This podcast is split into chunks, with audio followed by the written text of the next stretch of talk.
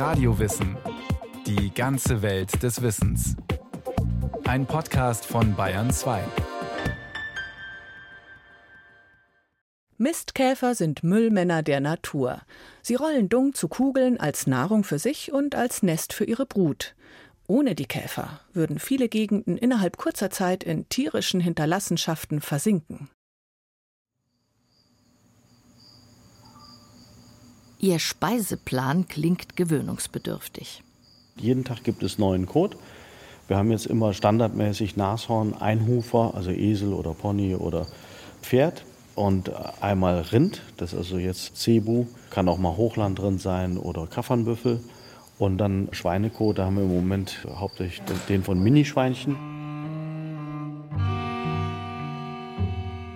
Im Wüstenhaus des Nürnberger Tiergartens tummeln sich hunderte Mistkäfer auf einem großen runden Holztablett, das voll mit den Hinterlassenschaften anderer Tiere ist. Die Käfer sitzen im frischen, feuchten Dung und fressen sich voll. Sie sind nämlich erst vor kurzem in einem mit Zeitungsschnipseln gepolsterten Leinensack aus Ägypten nach Nürnberg gekommen. Jetzt sind die schwarz glänzenden Käfer aus der Überfamilie der Scarabäoide hungrig von der tagelangen Reise. Tiergartendirektor Dr. Doug Enke. Wenn man jetzt sich das in freier Wildbahn vorstellt, dann würden in diesen Haufen, den wir jetzt hier sehen, das sind ungefähr vier Kilo, würden binnen 30 Minuten ungefähr 3000 Käfer reinkommen aus 300 Arten. Das ist so im Schnitt das, was so ein Kothaufen dann erlebt. Und die Strategien der einzelnen Arten unterscheiden sich halt alle, um sich die Ressource Kot äh, zu sichern. Die Pillendreher, die wir hier zeigen, also die schneiden sich Kugeln aus dem Kot raus und rollen den so schnell wie möglich weg, um wegzukommen von den anderen Käfern, um sich das zu sichern. Dann gibt es die anderen, die Tunnelbauer, buddeln die sich in den Kot rein, buddeln sich Gänge in die Erde und ziehen den Kot nach unten, um ihn auch von den anderen Käfern wegzubringen und zu sichern. Und dann kommen viele Arten, die bleiben einfach im Kothaufen sitzen und fressen den zu Ende. Es gibt viele verschiedene Mistkäferarten. Einige leben in Afrika. Man findet sie aber zum Beispiel auch in Asien, Nordamerika und bei uns in Europa. Manche Mistkäfer sind nur wenige Millimeter groß, andere, wie der ägyptische Sonnenkäfer, messen bis zu sechs Zentimeter. Einige Arten sind bei Tag aktiv, andere nachts.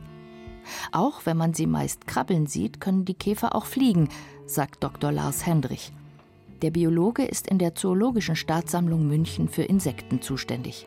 Sie fliegen eben nur dann rum, wenn sie geschlüpft sind und frischen neuen Dung brauchen und suchen. Und ja, dann sind sie eigentlich in der Luft unterwegs. Der Flug ist sehr schwerfällig. Also die Tiere fliegen jetzt nicht so gut und elegant wie andere Käfer, aber äh, es ist eben ein suchender Flug, meist in Erdnähe oder selten höher als ein, zwei Meter, um dann eben die Großspur aufzunehmen und dann entsprechend eben möglichst schnell am Dunk zu sein. Gerade in Afrika ist es wichtig, dass die Tiere sehr schnell am Dunk sind, weil die Sonne natürlich die Exkremente sehr schnell austrocknet und die Tiere können dann keine Kugeln mehr formen oder es ist einfach schwer unter die Erde zu bringen. Im Nürnberger Wüstenhaus tummeln sich unter anderem die sogenannten heiligen Pillendreher, Scarabäus sacer genannt. Normalerweise leben sie in der Savanne oder in Halbwüsten. Einige Tiere rollen eilig Dunkkugeln vom Kothaufen weg. Andere schieben und schubsen sich gegenseitig zur Seite und versuchen, anderen Käfern die bereits fertig gedrehte Dunkkugel abzujagen. Um die besten Leckerbissen herrscht pure Konkurrenz. Doug Enke man denkt, dass die Käfer jetzt hier die ganzen Fasern zerfressen, aber wenn man genau hinguckt, dann sieht man, dass die Fasern, die im Kot sind, übrig bleiben. Das heißt, was die Käfer tatsächlich machen, die können nur Nanometer große Partikel aufnehmen. Die lutschen eigentlich nur den Dung aus. Also die saugen die Nährstoffe, die zur Verfügung stehen, raus, während die Fasern selber erhalten bleiben. Da müssen wieder andere Organismen ran. Also diese Pillendreher, so groß wie die sind, so klein sind die Partikel, die die aufnehmen. Um mit ihrer Dunkkugel schnell den richtigen Weg zu finden, orientieren sich die Mistkäfer je nach Art übrigens am Licht der Sonne bzw. des Mondes und der Sterne. Genauer genommen am Licht der Milchstraße. Das fanden Wissenschaftler aus Schweden und Südafrika heraus. Im Experiment zogen die Forscher den Käfern kleine Kappen über den Kopf. Viele Käfer verloren die Orientierung und liefen in Schlangenlinien. Wenn sie aber einen freien Blick auf die Milchstraße hatten, konnten sie ihre Kugel deutlich schneller vom Misthaufen wegbringen und vor der Konkurrenz in Sicherheit bringen. Unklar war lange, wie die Käfer Kurs halten können, wenn zum Beispiel die Sonne keine brauchbaren Informationen liefert. Forscher aus Würzburg, Schweden und Südafrika entdeckten, dass die Käfer zusätzlich zum Himmel auch den Wind zur Orientierung nutzen. Die entsprechenden Signale bekommen die Tiere über zwei Fühler, die seitlich vom Kopf abstehen. Der Dung dient den Käfern aber nicht nur als Nahrung für sich selbst, sondern auch als Nest für den Nachwuchs.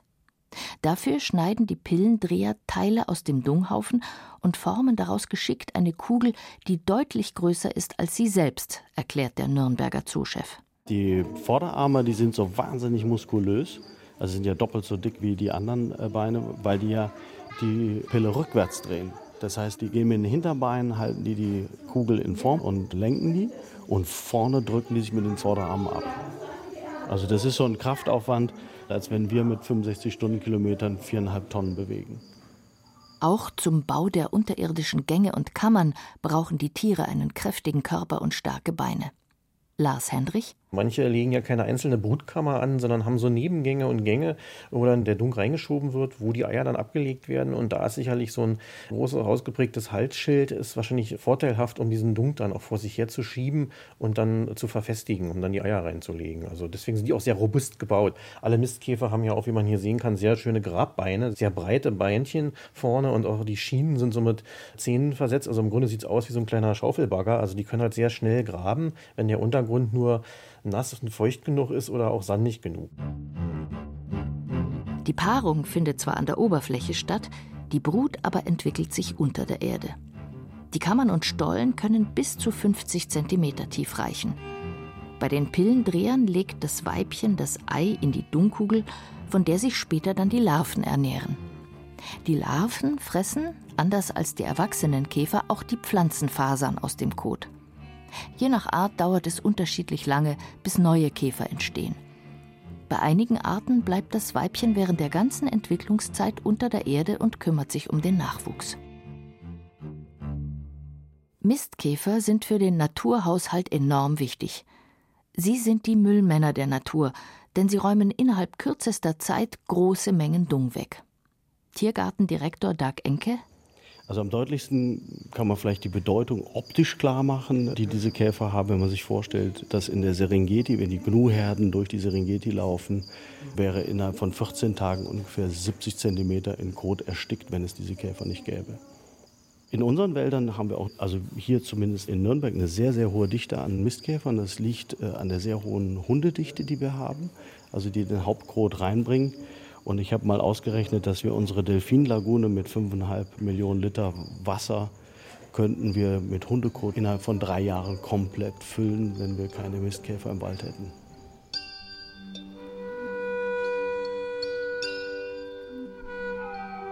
Wie wichtig die schnelle Beseitigung von Dung ist, wird am Beispiel Australien deutlich. Ab Ende des 18. Jahrhunderts brachten Siedler und Farmer Huftiere wie Rinder und Schafe mit, die es ursprünglich nicht auf dem australischen Kontinent gab. Die großen Weideflächen waren ideal für die Zucht, die Zahl der Nutztiere nahm rasant zu. Aber es gab keine Mistkäfer, die den Dung der Rinder und Schafe gefressen und weggeräumt hätten. Dies hatte zur Folge, dass immer mehr Weideland mit Kuhfladen und Köttel übersät war.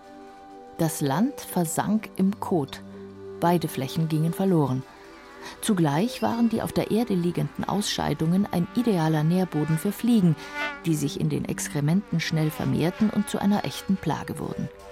Doch die Australier fanden eine Lösung, erzählt Dag Enke.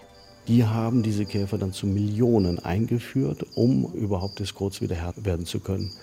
Weil die Käfer, die es in Australien gab, waren auf Beuteltierkot spezialisiert, die konnten mit Schafscheiße überhaupt nichts anfangen. Und da hat man eigentlich das schöne Beispiel, was passiert, wenn so ein Tier fehlt. Seit den 1960er Jahren führte Australien deshalb mehrmals verschiedene Käferarten ein, um den Mist aus der Tierzucht zu beseitigen. Einige Arten fühlten sich tatsächlich auch im australischen Klima wohl und vermehrten sich. Die importierten Mistkäfer räumen nun den Kot von den Feldern und Weideflächen. Außerdem sorgen sie durch das Vergraben des Kots auch dafür, dass dem Boden neue Nährstoffe zugeführt werden. Die Erde ist wieder wesentlich fruchtbarer. Und zu guter Letzt entziehen die Käfer durch das schnelle Wegräumen des Dungs den lästigen Fliegen die Brutstätten für ihre Eier. Die Zahl der Fliegen nimmt ab. Umgekehrt gehen die Populationen von bestimmten Mistkäferarten zurück, wenn Tiere verschwinden, auf deren Mist sie angewiesen sind, oder wenn Lebensräume sich so verändern, dass sich die Käfer nicht mehr wohlfühlen. Ein Beispiel dafür ist der Mondhornkäfer, ein bis zu zweieinhalb Zentimeter langer Käfer, der in Deutschland streng geschützt ist. Der Käfer hat einen breiten Rückenschild und, wie der Name schon sagt, ein Horn auf dem Kopfschild.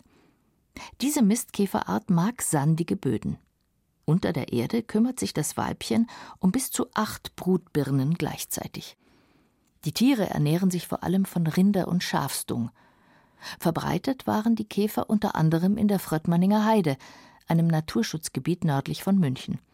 Inzwischen ist der Mondhornkäfer dort aber kaum mehr zu finden, so der Biologe Lars Hendrich.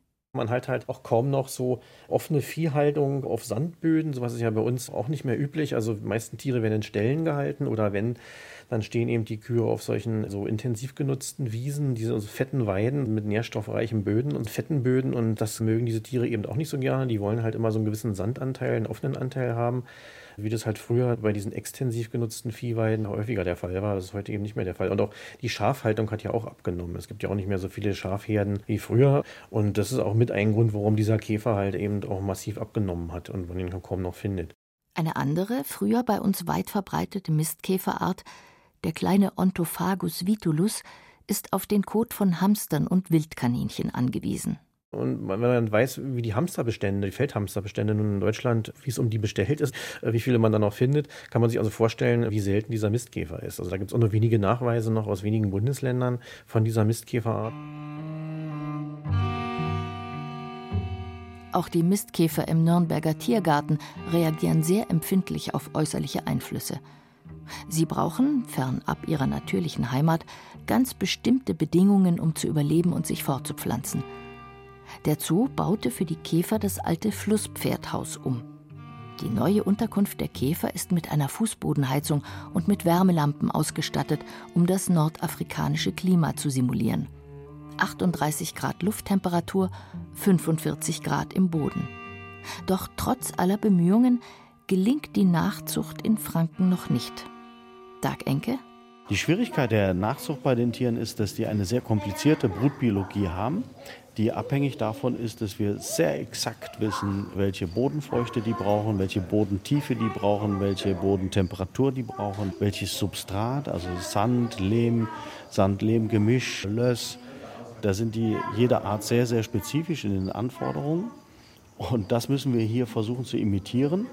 Und dann muss man sich überlegen, dass sie über Monate hinweg ja so eine Brutpille sich entwickelt, also vom Ei über die Larve, die sich dann in dem Brutballen entwickeln muss bis zur Verpuppung, dass das über Monate sich hinzieht und natürlich da Klimaschwankungen auch eine Rolle spielen, die wir hier versuchen müssen zu imitieren. Im Tiergarten müssen die Pfleger zudem darauf achten, dass Dung von Tieren, die vor kurzem entwurmt worden sind, nicht an die Mistkäfer verfüttert wird denn Medikamentenrückstände gefährden die Käfer und ihre Brut. Das ist auch ein Problem von freilebenden Käfern, wenn sie Kot von Nutztieren fressen, die zuvor Medikamente bekommen haben. Lars Hendrich? Also Mistkäferbestände äh, sind schon bedroht einiger Arten und sind auch rückläufig in vielen Gegenden. Auch aufgrund der Tatsache, dass in der Viehhaltung eben sehr viel Antibiotika verwendet werden und diese Breitbandantibiotika, die da verwendet werden, führen eben auch zu einer erhöhten Käfer- und auch Larvensterblichkeit bei einigen Mistkäferarten. Das hat man schon herausgefunden und das darf nicht unterschätzt werden. Weniger Mistkäfer haben wiederum negative Folgen für die Landwirtschaft. Denn wenn die Krabbeltiere verschwinden, häuft sich, wie in Australien, Mist an, der Boden verkrustet. Der sensible natürliche Kreislauf ist gestört. Der Müllmann der Natur hat noch eine andere wichtige Aufgabe. Er sorgt durch das Vergraben des Dungs dafür, dass Pflanzen verbreitet werden. Tiergartenchef Dag Enke die äh, Pflanzensamen sind ja, wenn es keine Flugsamen sind, sind sie angewiesen darauf, dass sie verbreitet werden. Und ein Mechanismus der Verbreitung ist natürlich der, dass sie gefressen werden, aufgenommen werden und im Kot dann weiter entfernt von dem Platz, wo sie hingefallen sind, wieder ausgeschieden werden. Dann habe ich aber in einem Kothaufen natürlich viele, viele konkurrierende Pflanzensamen. Was die Käfer machen, ist diese Konkurrenten schön auseinanderzubringen und zu verteilen. Und durch dieses Verteilen, das Düngen des Bodens, durch den Kot, den die einbringen, durch die Belüftung des Bodens und dadurch, dass die Samen in ein keimfähiges Milieu gebracht werden, sind die Käfer eigentlich verantwortlich dafür, dass die Vegetation ihre natürliche Vielfalt erhalten kann. Und Mistkäfer sind auch wichtig für andere Tiere. An der Unterseite der Käfer sieht man in der Regel gelbe Punkte. Das sind Milben, die sich an die Käfer heften. Lars Hendrich? Die Mistkäfer sind auch ein Transportmittel für viele Milbenarten. Die werden halt also im Flug überall hin transportiert und die Milben nutzen das sozusagen als Taxi, aber teilweise sollen sie sich wohl auch von irgendwelchen Körpersäften oder irgendwelchem Dreck, der da an den Mistkäfern dran klebt, ernähren. Mistkäfer können noch mehr. Sie sind auch echte Klimaschützer. Nicht nur CO2, auch andere Gase wie Methan sind für die globale Erderwärmung verantwortlich. Methan wirkt deutlich stärker als CO2. Nach Angaben des Umweltbundesamts war im Jahr 2017 die Landwirtschaft in Deutschland für 60 Prozent aller Methanemissionen verantwortlich. Methan entsteht im Verdauungstrakt von Wiederkäuern, also von Schafen, Ziegen oder auch Rindern. Das Gas wird durch Mikroorganismen gebildet, die im Magen und Darm der Tiere für die Spaltung der Kohlenhydrate zuständig sind. Kühe zum Beispiel rülpsen und pupsen und scheiden so Methan aus. Das Gas entsteht aber auch, wenn Fiedung gelagert oder auf Felder ausgebracht wird. Und hier kommt der Mistkäfer als Klimaschützer ins Spiel. Er kann die Bildung von Methan und das Aufsteigen des schädlichen Gases verhindern, so Dag Enke. Was wir aber bei den Einheimischen wissen, ist, dass äh, unsere heimischen Mistkäfer dafür sorgen, dass der Rinderkot kein Methan ausstößt also kein Klimagift, weil die kleinen Arten machen so viele Gänge in den Rinderkot, dass die Bakterien, die das Methan produzieren, sterben, weil die sauerstoffempfindlich sind. Also das weiß man mittlerweile, dass das einen riesen Einfluss hat, dass man also die fünffache Methanmenge äh, durch Rinderhaltung erzeugt, wenn man keine Käfer hat.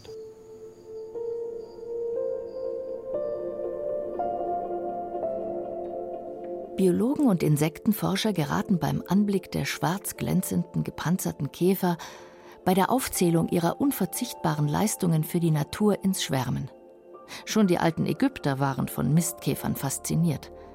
Im alten Ägypten gab es zahlreiche Darstellungen und Abbildungen von Skarabäen. Zwar galten die Tierchen nicht als heilig, wie es fälschlicherweise oft heißt, aber sie waren ein wichtiges Symbol, erklärt die Direktorin des Staatlichen Museums Ägyptische Kunst in München, Dr. Silvia Schoske. Das läuft über ein Wortspiel. Das altägyptische Wort für werden, entstehen, ist im Lautlichen dasselbe Wort wie für diesen Käfer, nämlich Chepre. Und wegen diesem Gleichklang ist der Skarabäus zu einer Erscheinungsform des Sonnengottes geworden. Und zwar, äh, der Sonnengott hat mehrere Phasen, so könnte man sagen. Er hat eine jugendliche, morgendliche Form, mittags, abends und des Nachts. Und es ist der jugendliche, der morgendliche Sonnengott, der nun mit dem Begriff Chepper, der hat also das Beiwort Chepper, benannt worden ist. Und außerdem, die Ägypter sind gute Beobachter in der Natur gewesen. Und da hat ihnen der Käfer ein, ein ganz wunderbares Motiv geliefert. Sie haben beobachtet, wie er eine Dungkugel wahlweise hinter sich hergezogen oder vor sich hergeschoben hat und damit dann irgendwo im Untergrund verschwunden ist. Was sich da unten abgespielt hat, das wussten sie nicht. Aber er ist mit diesem Dung verschwunden und irgendwann kamen da die kleinen Käfer wieder raus. Also praktisch ein Werden, ein Entstehen scheinbar aus dem Nichts. Dieses Symbol des ewigen Kreislaufs setzten die Ägypter künstlerisch um. Deshalb finden sich in Tempeln zahlreiche Abbildungen des Käfers. Außerdem fanden Archäologen Siegel, Amulette, Schmuckstücke und Grabbeigaben. Die Ägyptologin Silvia Schoske in unzähligen Darstellungen gibt es den Skarabäus, der die Sonne vor sich herschiebt. Und der Sonnengott, dieser jugendliche Sonnengott, kann dann auch tatsächlich entweder mit einem Käfer auf dem Kopf als Käfer oder was dann bei diesem Motiv natürlich etwas skurril ist, mit einem Käfer als Kopf auftreten. Die Ägypter haben sicherlich auch nicht geglaubt, dass ihre Götter so aussehen. Es ist ein künstlerisches Bild, also es ist von Künstlern entworfen worden, nicht unbedingt von Religionswissenschaftlern. Und es ist natürlich ein sehr, sehr eindrucksvolles und auch ein sehr einprägsames Bild. Und auf die Art und Weise ist der Käfer, der Skarabäus, dann in auch mehr allgemeiner Form, also auch äh, ein bisschen unabhängig vom Sonnengott, einfach zu einem Symbol für das Werden, Entstehen, letztendlich für den Zyklus des Lebens, für die Auferstehung geworden. Und das erklärt es wieder, warum es so unzählige Skarabäen gibt, die als Amulette, das heißt genauer gesagt müsste man sagen, als Talisman verwendet worden sind. Also in dem Fall nicht um Böses abzuwehren, sondern um Gutes heraufzubeschwören. Mistkäfer. Glänzend und kräftig, schnell und geschickt, wichtig für das Ökosystem, den Erhalt von Weideland und die Verbreitung von Pflanzensamen. Und Klimaretter. Nicht schlecht für so kleine Krabbeltiere.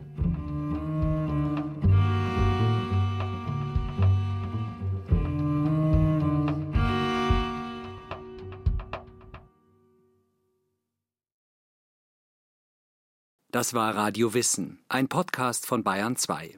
Autorin dieser Folge Claudia Steiner. Regie führte Martin Trauner.